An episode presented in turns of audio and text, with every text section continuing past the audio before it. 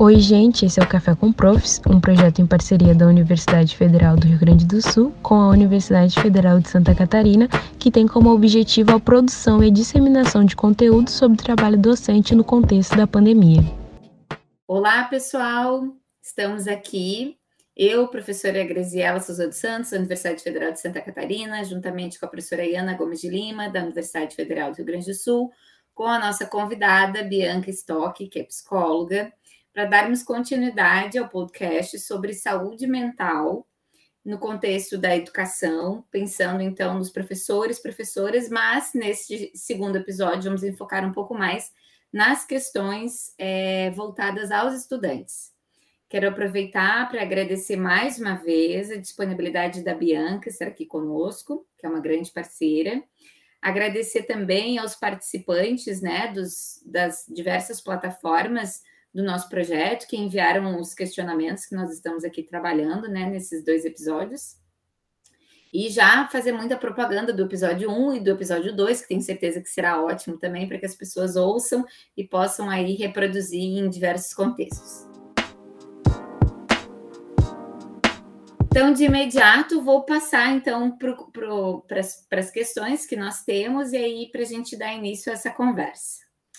É, uma das questões, Bianca, que nós temos recebido né, nos, nas nossas plataformas e também nos projetos onde nós atuamos, é, temos recebido muitos relatos de professoras e professores sobre o quanto os estudantes, nesse momento de retorno às atividades presenciais, né, e agora é, isso né, bastante, é um fato bastante já é, dado em muitos locais, né, de retomada das atividades presenciais. Então, esses professores e professoras têm é, mencionado que os estudantes têm trazido diversas queixas, né, com relação à ansiedade, depressão, angústia, né, por conta de todo esse contexto pandêmico que nós ainda vivemos, né, e, e vivemos os seus efeitos ainda.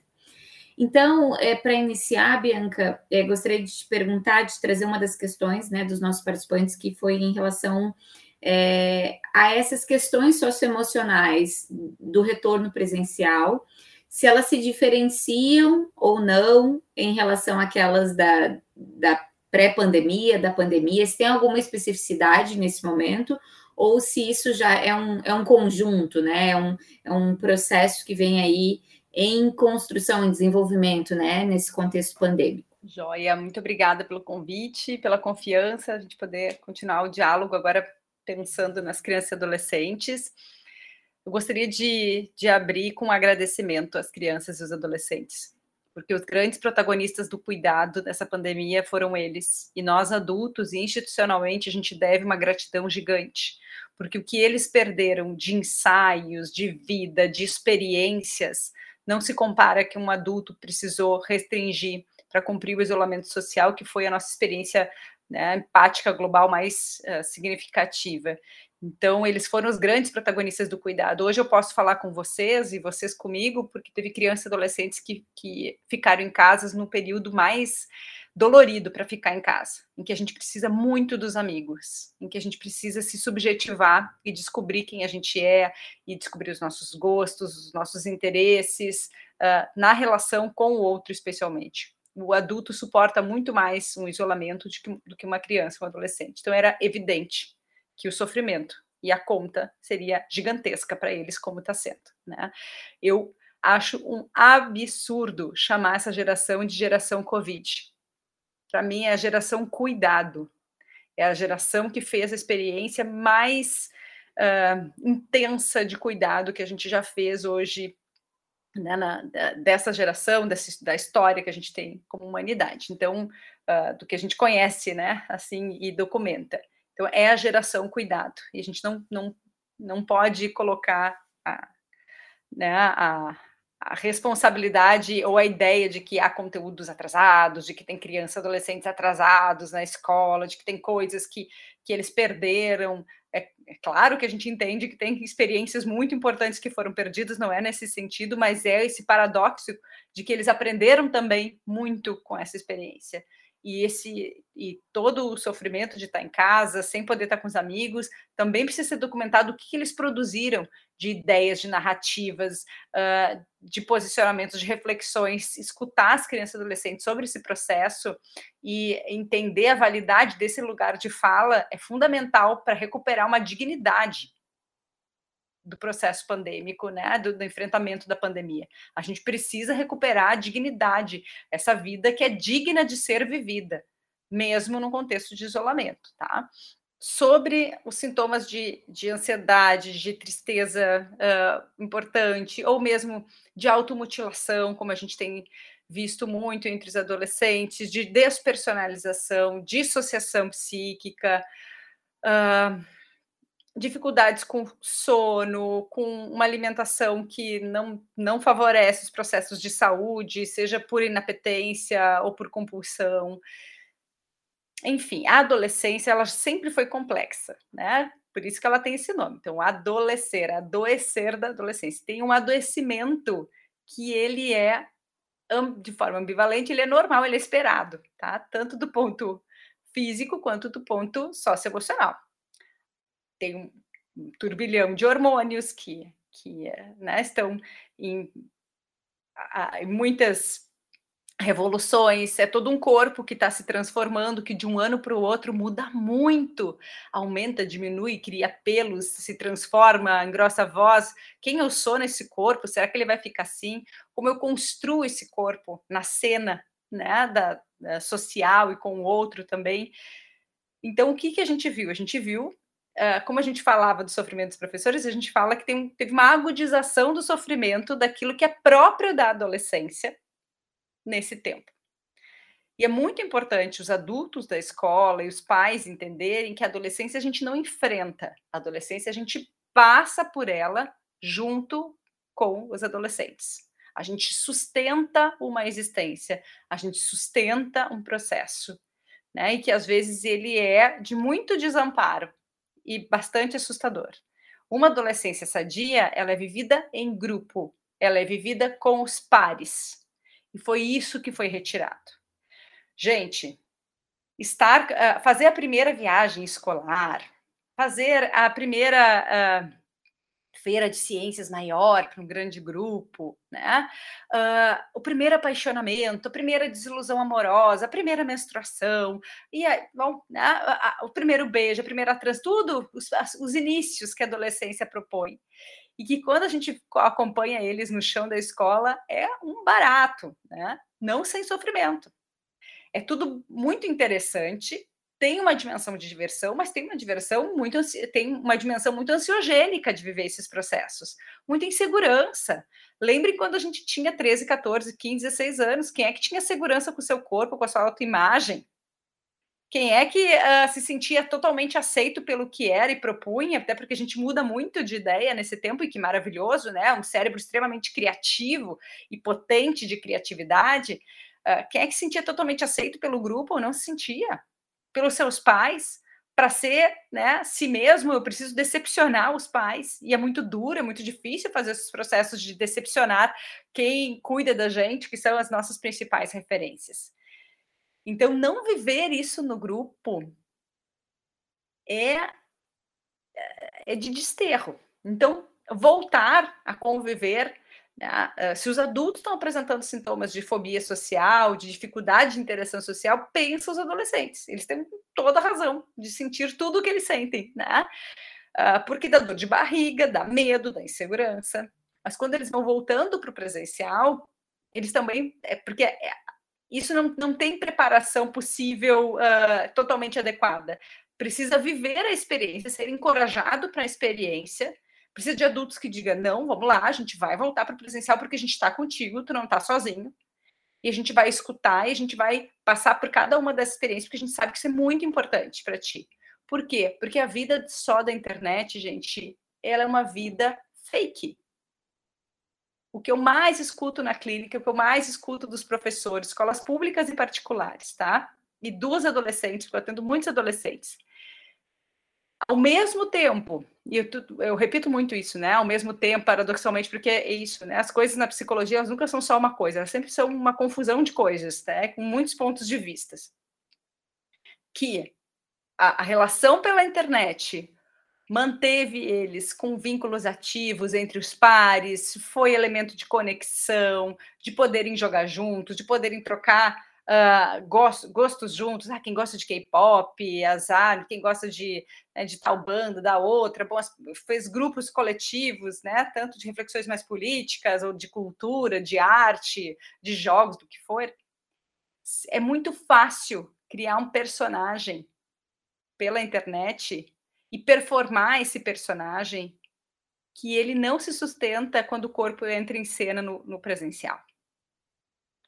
As amizades, elas são muito fugazes. Eu fiz um melhor amigo ontem, mas ah, depois de amanhã a gente não se fala mais e eu já não sei nem mais como achar ele na internet. Eu me encorajo a dizer coisas que eu não diria no olho no olho.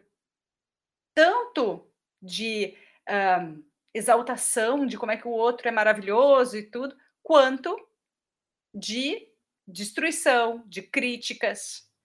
Então, é, é de uma intensidade e é, é muito delicado isso, porque eu não quero ser injusta com as produções de saúde também que acontecem nas relações virtuais, tá?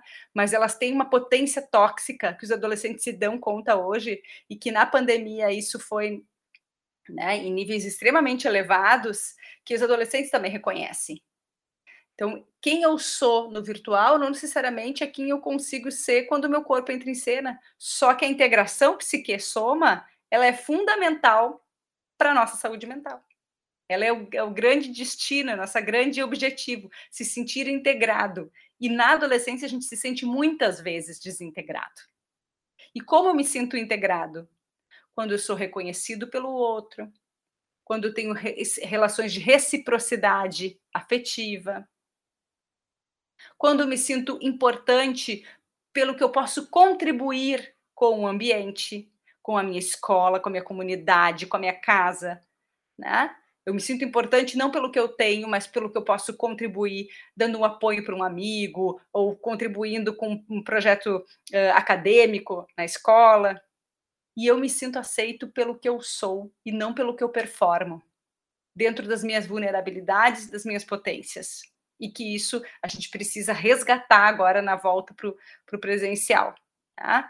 Porque as relações excessivamente pautadas no virtual, elas tendem a provocar dissociação e fica às vezes uma competição de sofrimento entre os adolescentes, porque ao mesmo tempo que a gente rompeu tabus para falar de saúde mental na adolescência, que não se falava antes, né, era muito pouco, ou era, ah, que bobagem, uh, quando eu tinha tua idade isso não acontecia, né, uh, tem, que, tem que sofrer para crescer, e essas frases que a gente escutava, os adolescentes têm hoje um entendimento muito diferente, pipoca Uh, vários testes na internet para saber se você tem TDAH, se você é depressivo, se você é esquizofrênico. Ontem mesmo, uma paciente me trouxe um que era da, dos tipos de personalidade dos personagens do, do desenho do Ursinho Puff.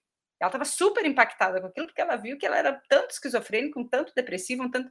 Você, entende o perigo disso? Eu vou grudando em diagnósticos e achando que saúde mental é diagnóstico, que é o que a gente falava lá no primeiro bloco, né? Que saúde mental não é diagnóstico. É fazer essa vida ser digna de ser vivida. E ela é digna de ser vivida quando eu sinto que ela é criativa, quando eu sou autor da minha história. Então, também tem uma produção desse sofrimento que às vezes é muito uh, exacerbado entre as relações virtuais.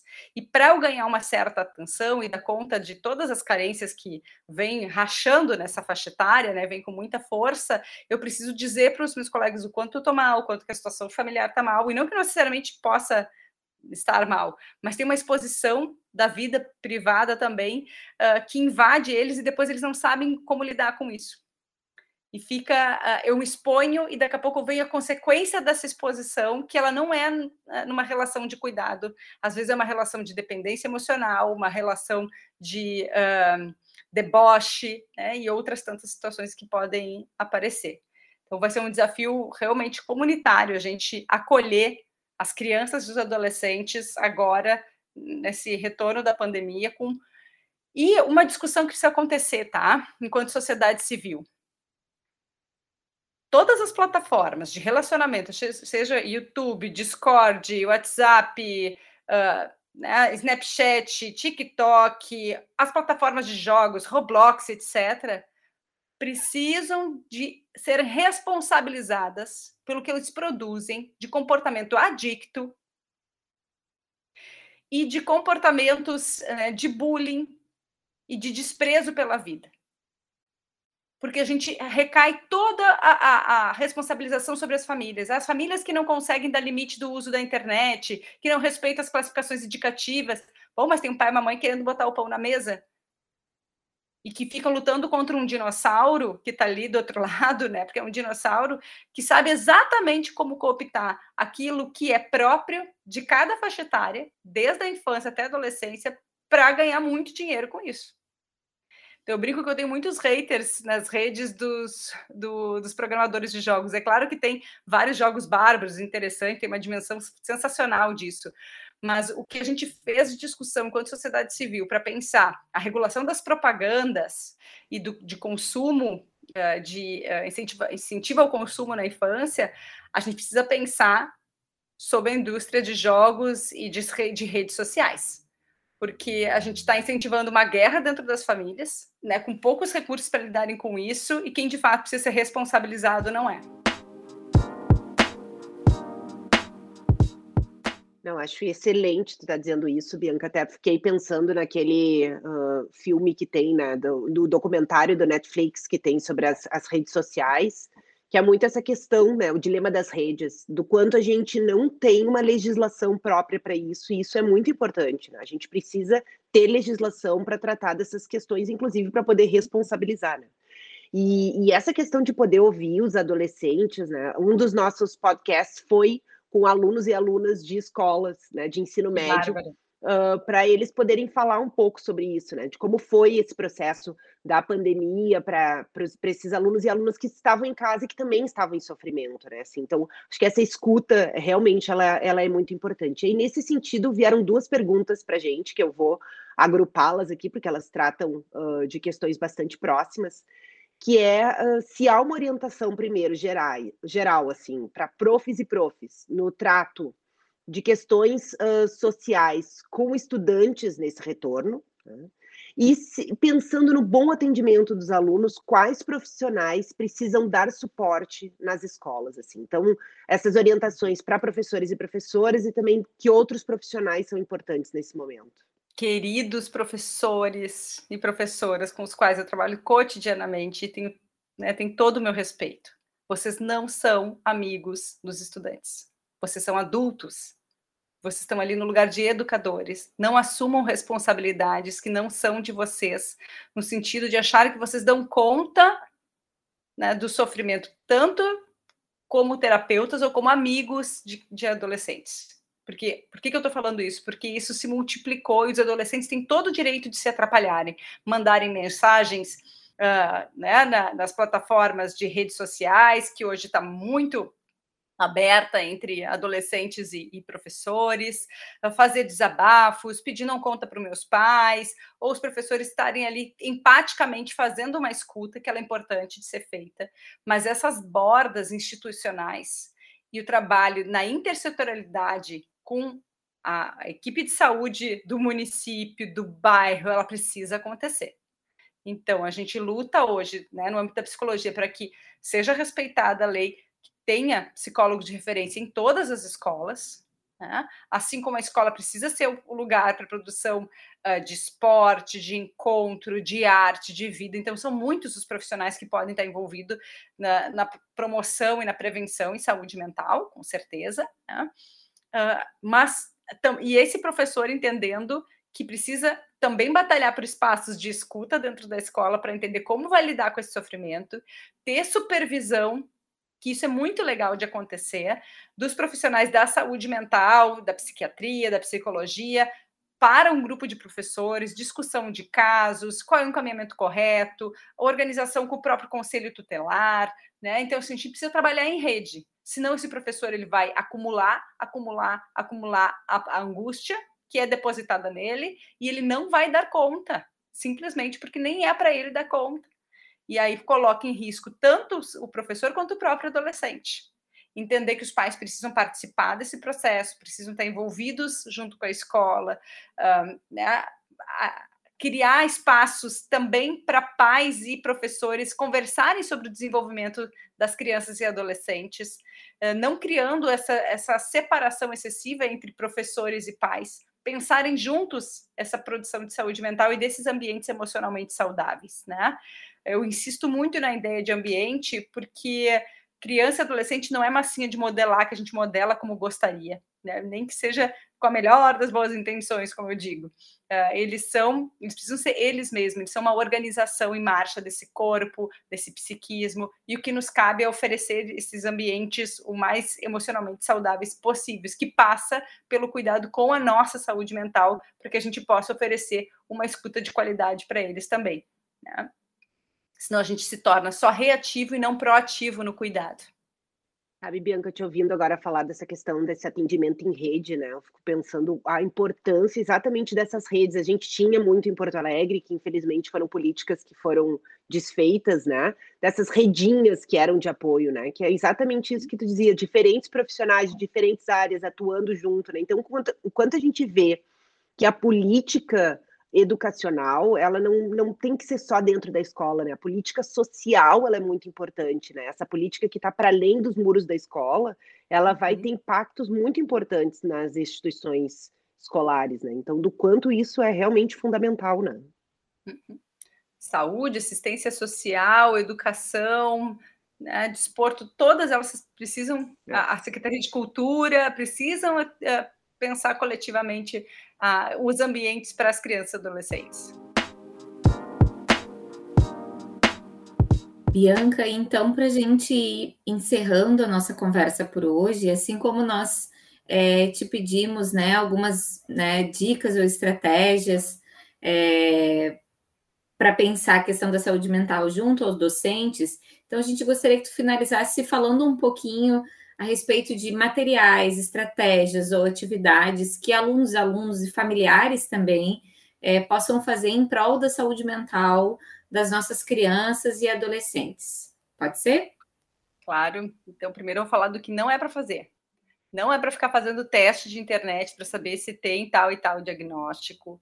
Cuidem muito com grupos de apoio pela internet, que às vezes podem ser uma super furada, tá? Uh, tem muitos riscos envolvidos, com pessoas extremamente mal intencionadas né, na, nas relações digitais e que os adolescentes em sofrimento acabam sendo, né, assim, muito expostos e vítimas fáceis.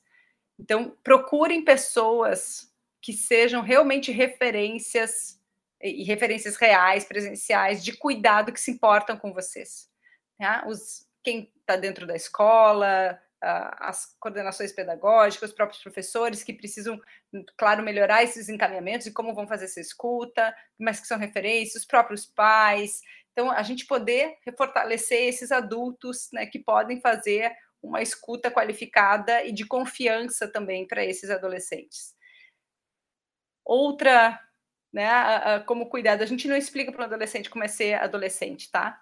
Ele precisa viver e viver é aumentar o repertório cultural, artístico, circular pelos espaços da cidade, né? começar a voltar a, de forma segura a ir a teatro, a praticar esporte, a estar com os colegas, sair só, uh, sair do rolê só shopping, tá? E que incentiva só o consumo, o ter e o aparecer, mas uh, espaços de convivência que a escola promova, ou que a tua comunidade promova, esses espaços eles conseguem também ser mais afetivos, acolhedores, não tão julgadores para as crianças e adolescentes. Então, acho que, que é por aí.